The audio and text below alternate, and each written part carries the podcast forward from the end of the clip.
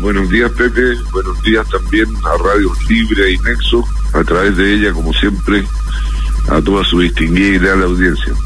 Partamos por la actividad legislativa. Hoy comienza a ver qué va a pasar con este impuesto a los súper ricos. ¿Qué hay detrás de eso, Marcelo? Bueno, eso está en la Comisión de Hacienda.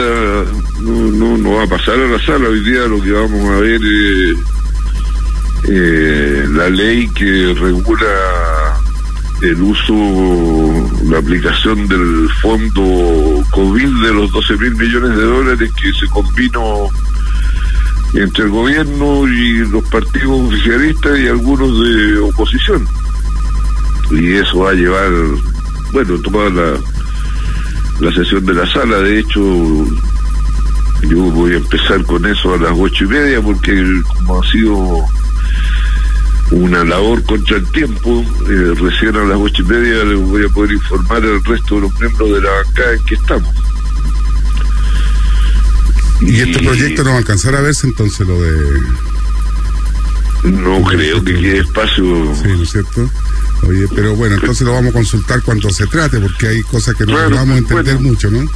Sí, esa idea del impuesto a los súper ricos, bueno, ustedes han oído hablar de un club de multimillonarios del mundo que son altruistas y preocupados de la humanidad, de la crisis que estamos atravesando, han pedido que se les grabe con mayores impuestos y acá también ronda la idea de ese impuesto por una sola vez,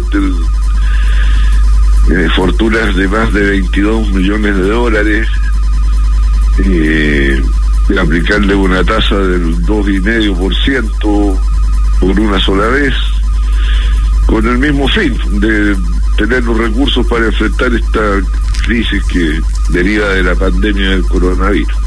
Eh, cuando se critica un poco la focalización, un poco se critica bastante la focalización, si focalizamos acá, se dice que son alrededor de 1.500 las personas que tendrían este tipo de impuestos, si hablamos de los 22 millones de dólares.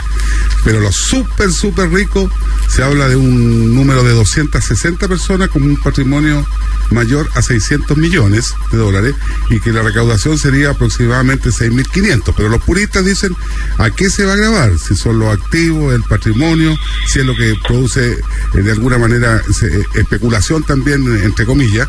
Y por otro lado, el que un impuesto no puede ser dedicado específicamente a algo, tendría que ir a, fondos generales. Entonces, sería un, un fondo que se podría juntar en base a una filantropía inducida a través de los tributarios, para ponerle un nombre, y no me parece para nada mal el, comentario que tú haces respecto a los clubes de súper ricos en el mundo que piden por favor mejorar su imagen pública a través de este tipo de cosas. Y la imagen pública hoy en día a veces es más importante que tener un unos millones de dólares más, eh, Marcelo.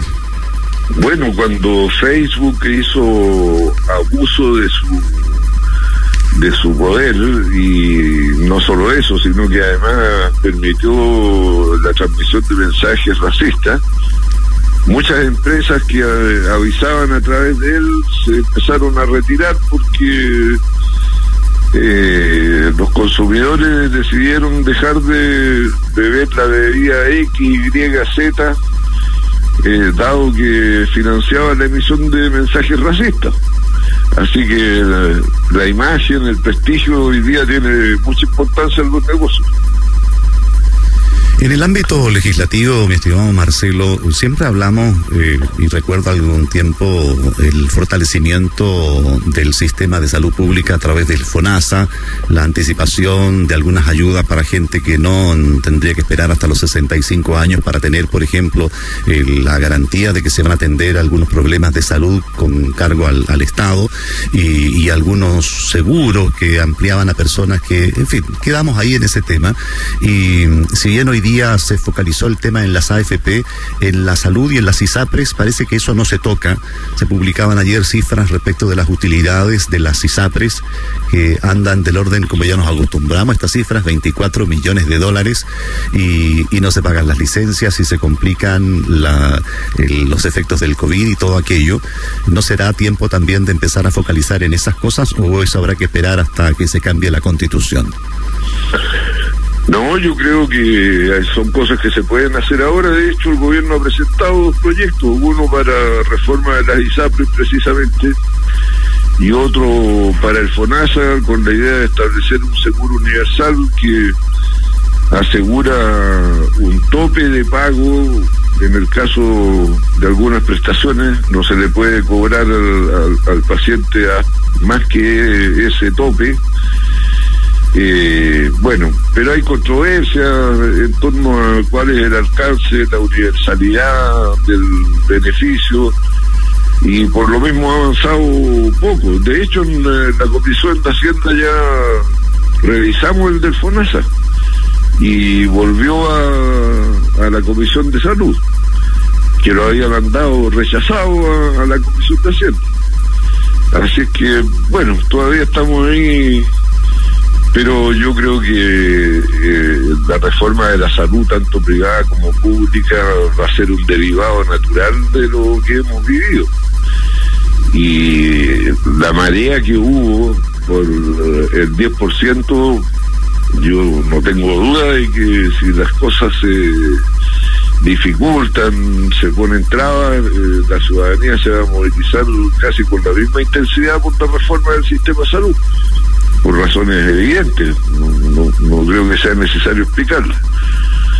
Así que, bueno, en todo caso hay harto, sobre todo por la emergencia, ha habido mucho proyecto que ha ido dejando eh, en un segundo término lo, que tiene que ver con reformas más estructurales como son estos de salud. Eh, Marcelo, lo universal que se empezó a discutir antes y que había un, yo diría, un acuerdo bastante transversal respecto a la necesidad de una reforma en ese sentido, el plan universal y, generar posteriormente eh, por eh, cada uno eh, un seguro adicional o lo que fuera, pero el plan universal que incorporara a todos.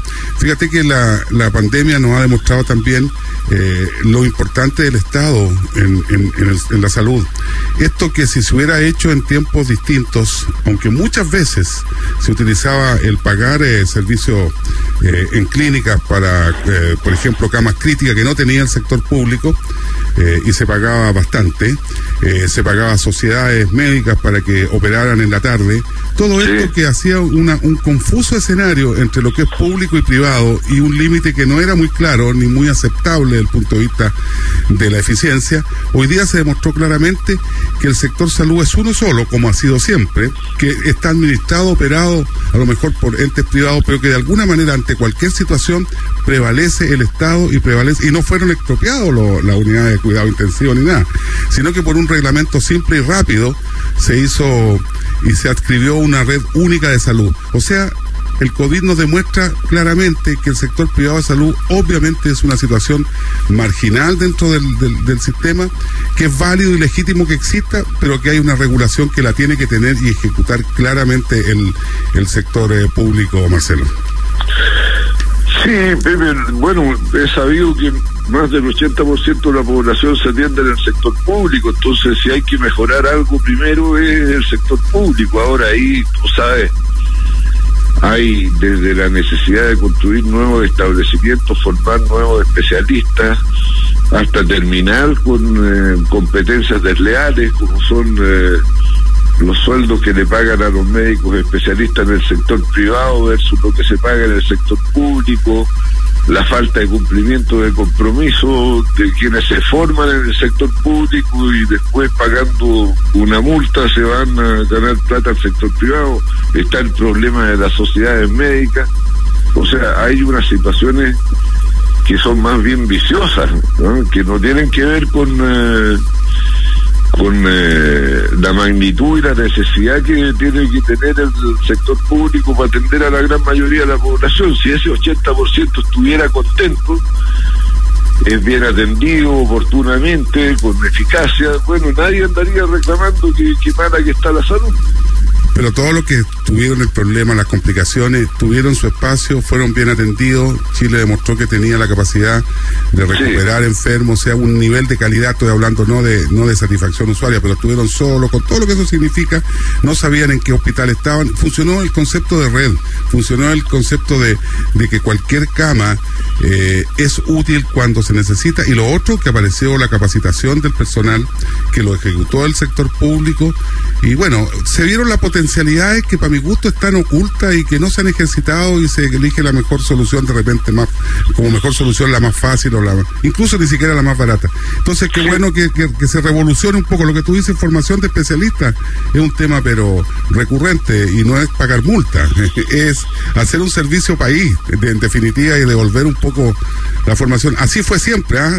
así, fue, siempre. Así era, el médico se formaba y lo mandaba al Servicio Nacional de Salud a servir al lugar donde era requerido. Ahora la buena noticia, como tú destacas, es que el sistema está ahí. Es cosa de aceitarlo, lijarlo, arreglarle algunas piezas y... Tiene buena madera, tiene buena madera. Exactamente. Y yo creo que otro tanto, tal vez a otra escala, ocurre con eh, el sistema de educación, que es cierto, ha habido dificultades, cuesta llegar por la formación a distancia para los niños que, bueno, no tienen los recursos para los equipos o están muy alejados en zonas que no están conectadas. Pero también la potencialidad está ahí, entonces yo creo que es una decisión del país a través de su elección de autoridades, determinación de las normas que lo regulan, el eh, sacarle provecho a lo que ya está. No hay que ir a buscarlo a otra parte. Quiero... Y eso es una buena noticia, creo yo. Sí, claro. Eh, yo creo que el siguiente tema será la focalización en la educación. No sé si necesariamente solo por el retorno a clase la COVID, sino que efectivamente empezar a transformar el, sistema de educación. Porque a veces se hacen reportajes y cuando uno compara, no sé, un liceo eh, en el centro una escuelita en el centro de la ciudad y una escuela rural, resultados parece que son mejores los de la rural, el aprovechamiento, el aprendizaje en su conjunto, eh, con todas las carencias que usted señala, que no tienen internet y lo demás, pero parece que los resultados son distintos. Al final incluso salen hasta mejores personas. Claro, porque en las escuelas pequeñas la formación es más personalizada. La interacción entre el maestro y el educando es mucho más cercana. El profesor no solo atiende las necesidades del aprendizaje de los niños, también atiende sus necesidades emocionales, eh, psíquicas, familiares incluso. Y eso sin ninguna duda que influye en la calidad de la educación y en la formación de las personas, que es lo importante. No es solo que se aprendan la historia de Francia o la historia de Grecia, sino que cómo relacionarse civilizadamente entre las personas y eso lo entregan mejor las escuelas más pequeñas. Cuando dicen que contar historias, sabemos muchos contadores de historias en la vida, genera una formación per se, incluida la fábula y todo el resto.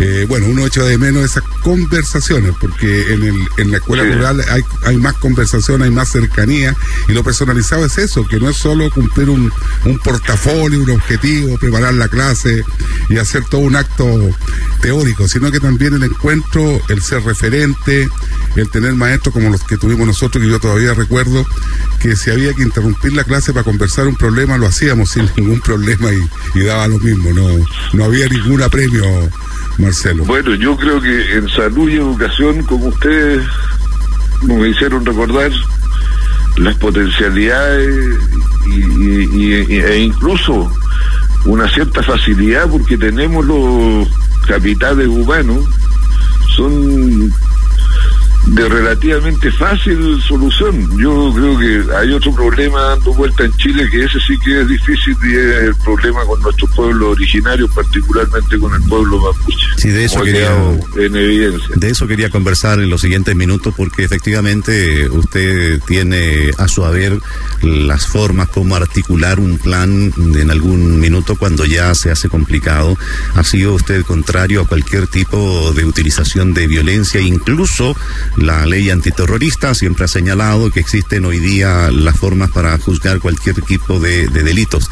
Pero cuando llegamos a esta escalada de violencia y cuando hoy día se señala que este es un tema que debería tener una solución política, usted en conocimiento de algunos hechos graves en la historia del, del país, ¿está de acuerdo con esa línea? ¿Es la parte política o es solo eh, la designación de escaños preferentes en el Congreso, el reconocimiento de los pueblos originarios para que esto tome un camino distinto?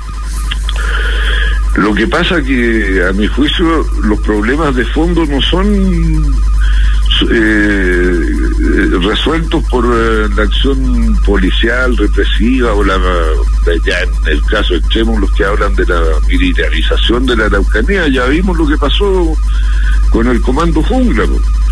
Echó por tierra todo el esfuerzo que había encabezado el ministro Moreno de establecer un plan para la Araucanía, recorrió comunidades, habló con gente, los puso de acuerdo, cosa que no es sencilla en un camino a, seguir.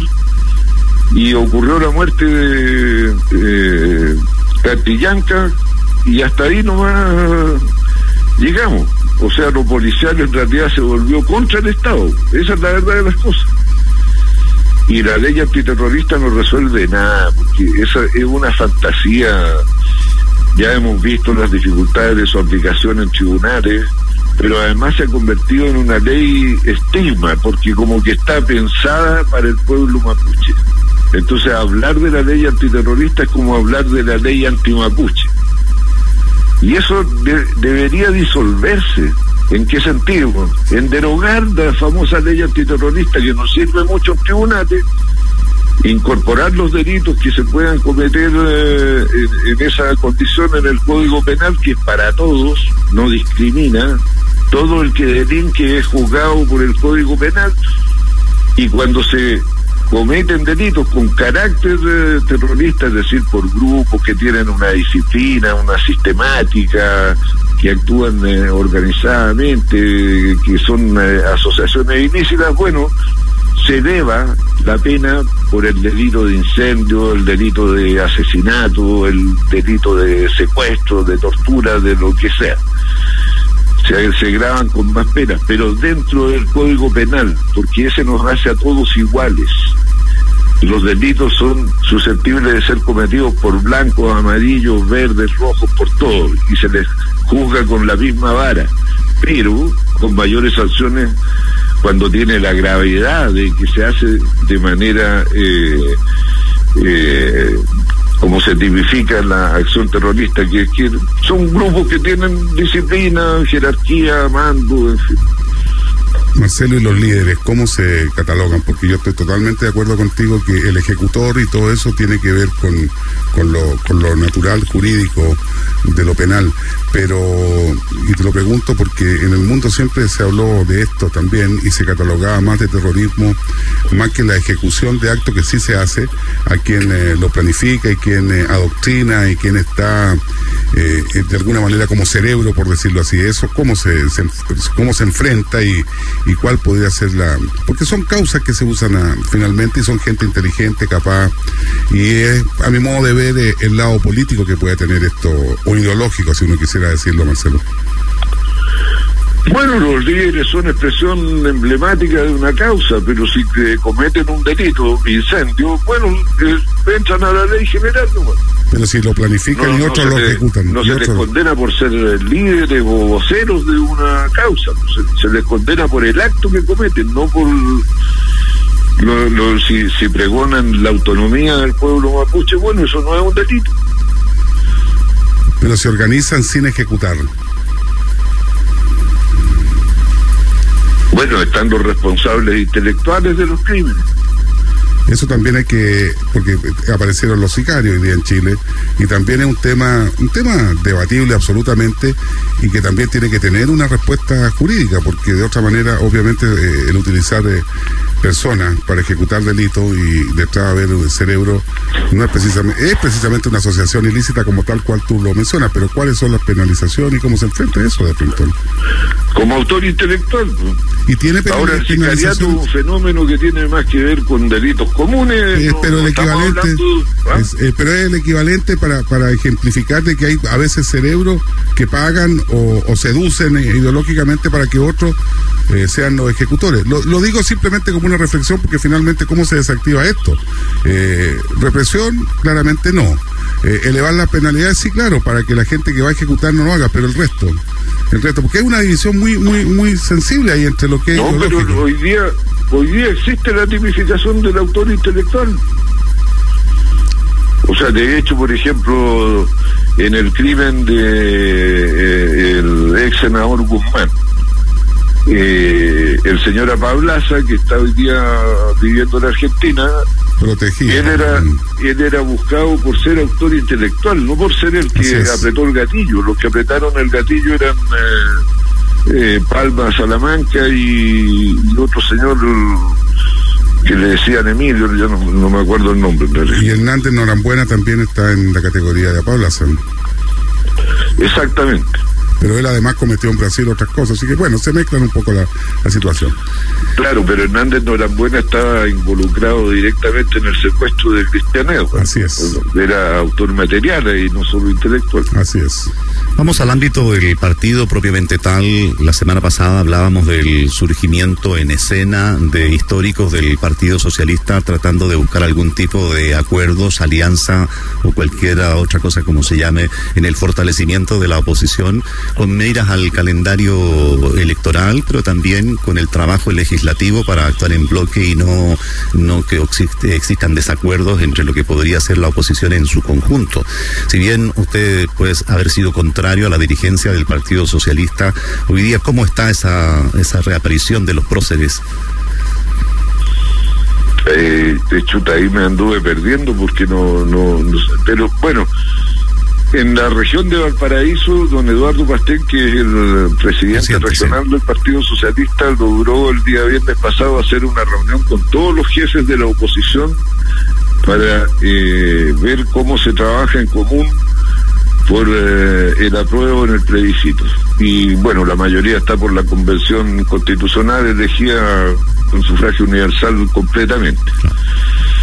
Oye, que el día viernes próximo tienen una segunda reunión, algo parecido ocurrió en Tarapacá, en Iquique. Y bueno, si los dirigentes nacionales no se ponen de acuerdo, las bases le van a pasar por arriba porque son mucho más sensibles a lo que está ocurriendo que el que mira más de lejos las cosas. Entiendo que ahora empezaron a salir llamados de toda naturaleza, del Frente Amplio y otros, de que nos unamos y que formemos bueno, yo espero que un comando único de campaña con un único objetivo, que es ganar el plebiscito con el apruebo y después cada uno levantará su bandera de cara a lo que debe ser el contenido de la nueva constitución. Ahora, todo esto focalizado, independiente que no venga desde el centralismo respecto de este cronograma, primero con el plebiscito y después los acuerdos necesarios para la siguiente elección, porque ahí ya algunos, eh, independientes de los acuerdos como bloque, tienen que mirar solos como partido, particularmente en el ámbito de los consejos. Eh, ya, pero eso es de las elecciones municipales. Sí, la siguiente, claro, que ya se está trabajando. Sí, bueno, ahí hay conversaciones todavía muy preliminares. Pero bueno, yo creo que va a haber una lista en la cuestión municipal de la coalición que encabeza el Partido Comunista con el Frente Amplio. Seguramente va a haber otra de los socialistas con eh, el PPD y no sé lo que van a hacer los radicales porque ellos habían dicho que querían ir en una lista solo a lo largo de todo el país cosa que es un poco suicida. La democracia cristiana tiene un entendimiento con un grupo llamado Ciudadanos, que es un movimiento. Y bueno, la derecha tendrá que decidir si va en lista única o, en más de, una lista. Pero no han resuelto ninguno de los bloques eh, de cómo se lleva adelante la determinación de un candidato común a alcalde, porque eso aumenta las posibilidades de elegir alcalde. y hoy día el procedimiento de las primarias, por los tiempos, eh, está medio fuera de foco porque no, no, no van a alcanzar los plazos para poder hacer eh, primarias, legales me refiero. Tendría que ser antes de noviembre. Perfecto, Marcelo, muchas gracias, siempre interesante conversación. No, muchas gracias a ustedes, que tengan muy buen día. Igualmente. Igual, igual, gracias. Ya, chao, chao, chao Marcelo. Así es esta conversación de